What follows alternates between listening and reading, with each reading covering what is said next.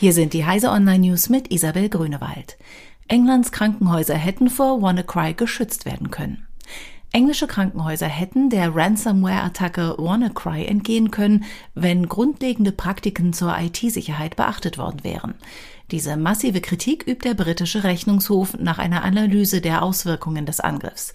Demnach wurden in allen betroffenen Krankenhäusern entgegen aller Empfehlungen ungepatchte und nicht mehr unterstützte Windows-Versionen eingesetzt. Selbst das wäre nicht so problematisch gewesen, wenn zumindest Firewalls richtig eingerichtet gewesen wären. Google Holding Alphabet überrascht mit Rekordquartal. Mit Rekordumsätzen von 27,8 Milliarden US-Dollar im dritten Quartal des Jahres und einer höheren Marge überrascht die Google-Mutter Alphabet die Finanzmärkte. Der Gewinn wird nach wie vor zur Gänze von Google gestellt. Der Datenkonzern profitiert davon, dass Online-Reklame immer mehr geklickt wird. Im Geldspeicher des Konzerns lagern inzwischen mehr als 100 Milliarden Dollar.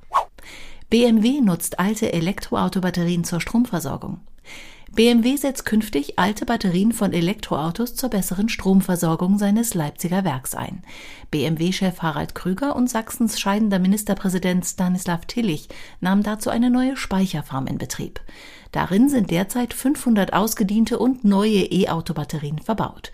Sie sollen den mit werkseigenen Windrädern erzeugten Strom speichern. 20 Jahre Jugendschutz.net, endloser Kampf gegen Gefahren im Netz.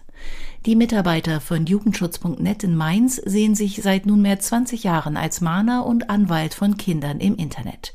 Tag für Tag sichten sie potenziell jugendgefährdende Inhalte. Sie haben viel erreicht, aber fertig werden sie mit ihrer Arbeit nie. Die Zahl der Texte, Bilder, Audios und Videos, die gegen den Jugendschutz verstoßen, ist weiterhin unüberschaubar. Diese und alle weiteren aktuellen Nachrichten finden Sie auf heise.de.